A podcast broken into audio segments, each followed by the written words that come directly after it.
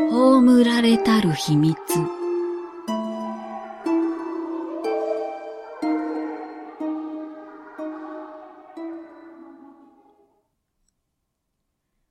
昔、丹波の国に稲村屋源助という金持ちの商人が住んでいた。この人にお園という一人の娘があった。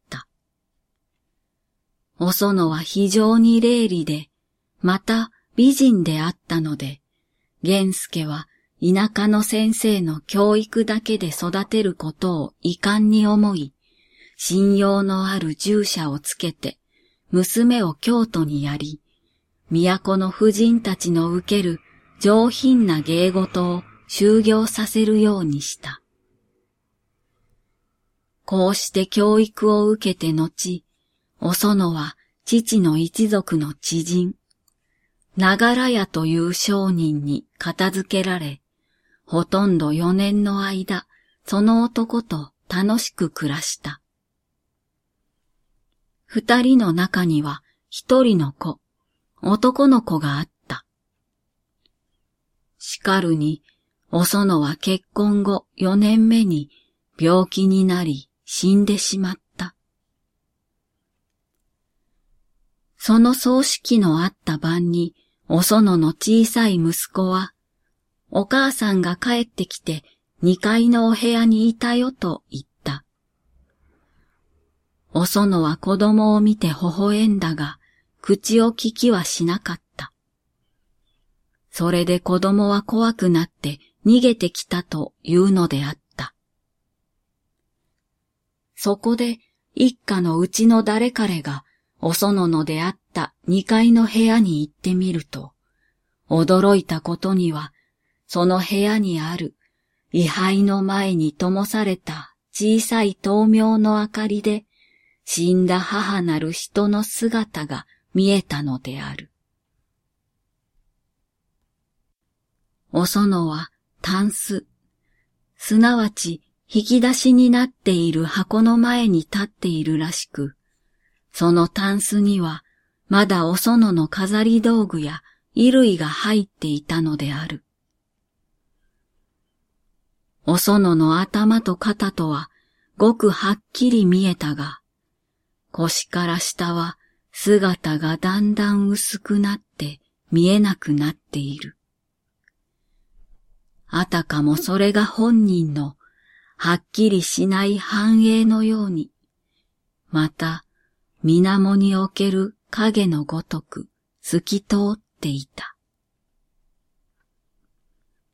それで人々は恐れを抱き部屋を出てしまい、下で一同集まって相談をしたところ、お園の夫の母の言うには、女というものは自分の小間物が好きなものだが、お園も自分のものに執着していた。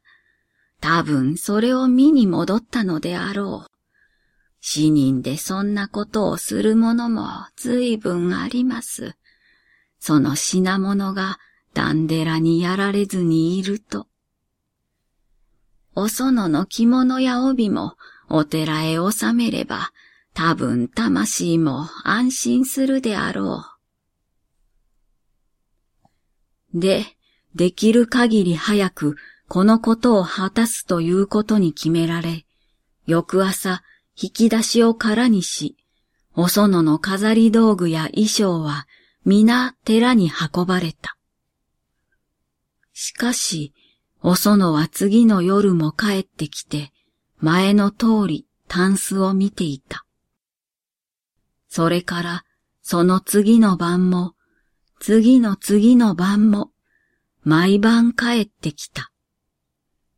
ために、この家は恐怖の家となった。お園の夫の母は、そこでダンデラに行き、住職にことの一期一重を話し、幽霊の件について相談を求めた。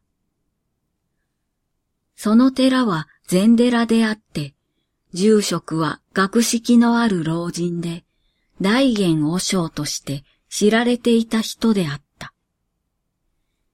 和尚の言うに、それはそのタンスのうちか、またはその近くに何か女の気にかかるものがあるに違いない。老婦人は答えた。それでも私どもは引き出しを空にいたしましたので、タンスにはもう何もございませんのです。大元和尚は言った。よろしい。では今夜私がお宅へ上がり、その部屋で番をいたし、どうしたらいいか考えてみるでござろう。どうか私が呼ばる時のほかは、誰も番をいたしておる部屋に入らぬよう命じておいていただきたい。日没後、大元和尚はその家へ行くと、部屋は自分のために用意ができていた。和尚はお経を読みながら、そこにただ一人座っていた。が、根の濃くすぎまでは何も現れては来なかった。しかし、その刻限が過ぎると、お園の姿が不意にタンスの前に、いつとなく輪郭を表した。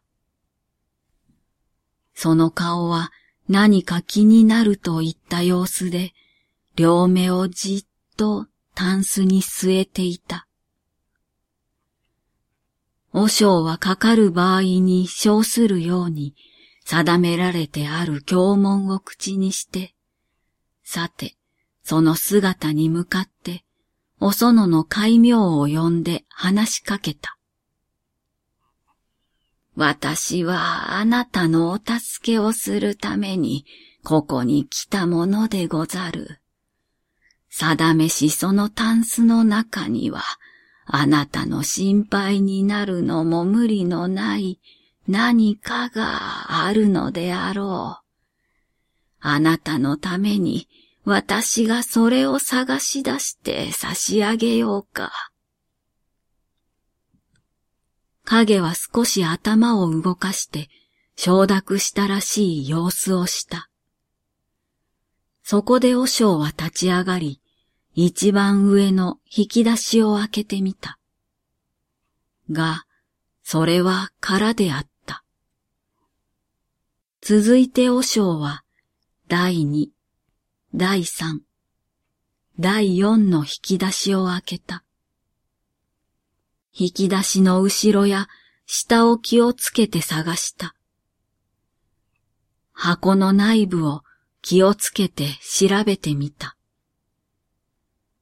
が何もない。しかし、お園の姿は前と同じように気にかかると言ったようにじっと見つめていた。どうしてもらいたいというのかしら？と、和尚は考えた。が、突然こういうことに気がついた。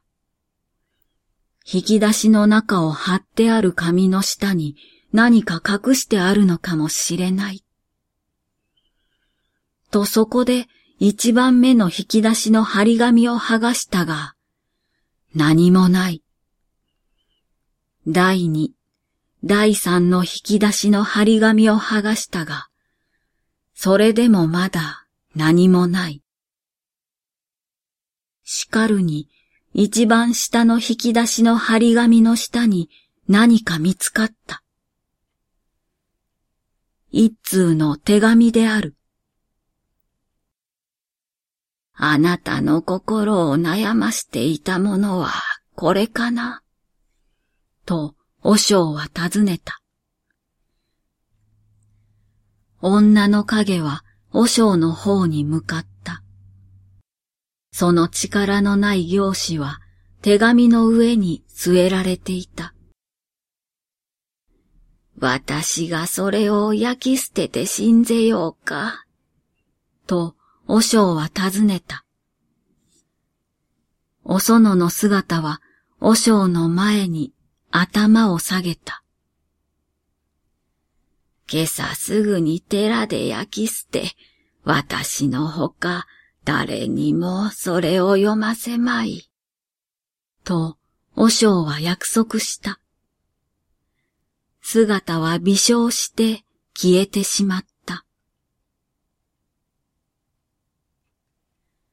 和尚がはしご段を降りてきたとき、夜は明けかけており、一家の人々は心配して下で待っていた。ご心配なさるな。もう二度と影は現れぬから。と、和尚は一同に向かって言った。果たしてお園の影はついに現れなかった。手紙は焼き捨てられた。それはお園が京都で修行していた時にもらった縁書であった。しかし、そのうちに書いてあったことを知っている者は、和尚ばかりであって、秘密は和尚と共に葬られてしまった。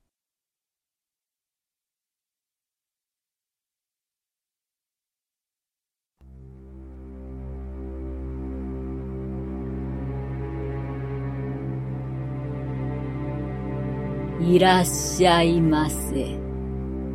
悟る文庫へようこそ。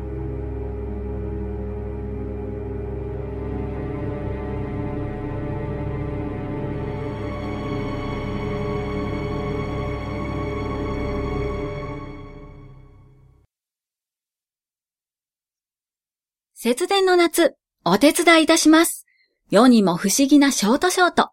涼しくなったら儲けもん。7月は恒例ホラー特集。ゾッとするお話、不思議なお話をご紹介いたします。今回は青空文庫より小泉八雲作、葬られたる秘密という作品をご紹介いたします。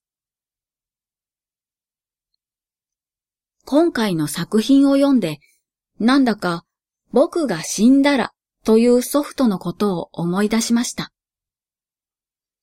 もうずいぶん前に出たソフトですけど、今無料になってるんですね。出た時は有料だったような記憶があるんですが。ソフトの名前の通り、もしかしてこれは遺言と思ってクリックして読んでいる間にファイルが削除されるというもの。これは本当に死後家族に宛ててメッセージを書き残すことができて、見られては困るファイルも同時に削除できて、とってもいいソフトだと思うんですが、どうでしょう？秘密というのはどんな人でもあると思いますし、秘密にしたままにしたいという気持ちもなんかわかる気がします。まあ逆に最後だから言っておきたいと思うこともあると思いますが。皆さんはどんな秘密を削除しますか？さて、今年のホラー特集いかがでしたでしょうか？楽しんでいただけたら嬉しいです。また来年も頑張りますので、よろしくお願いいたします。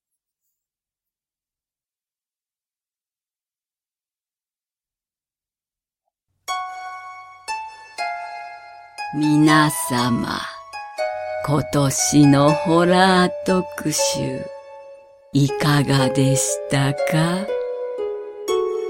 また来年、お会いできることを楽しみにしております。バイバイ。またな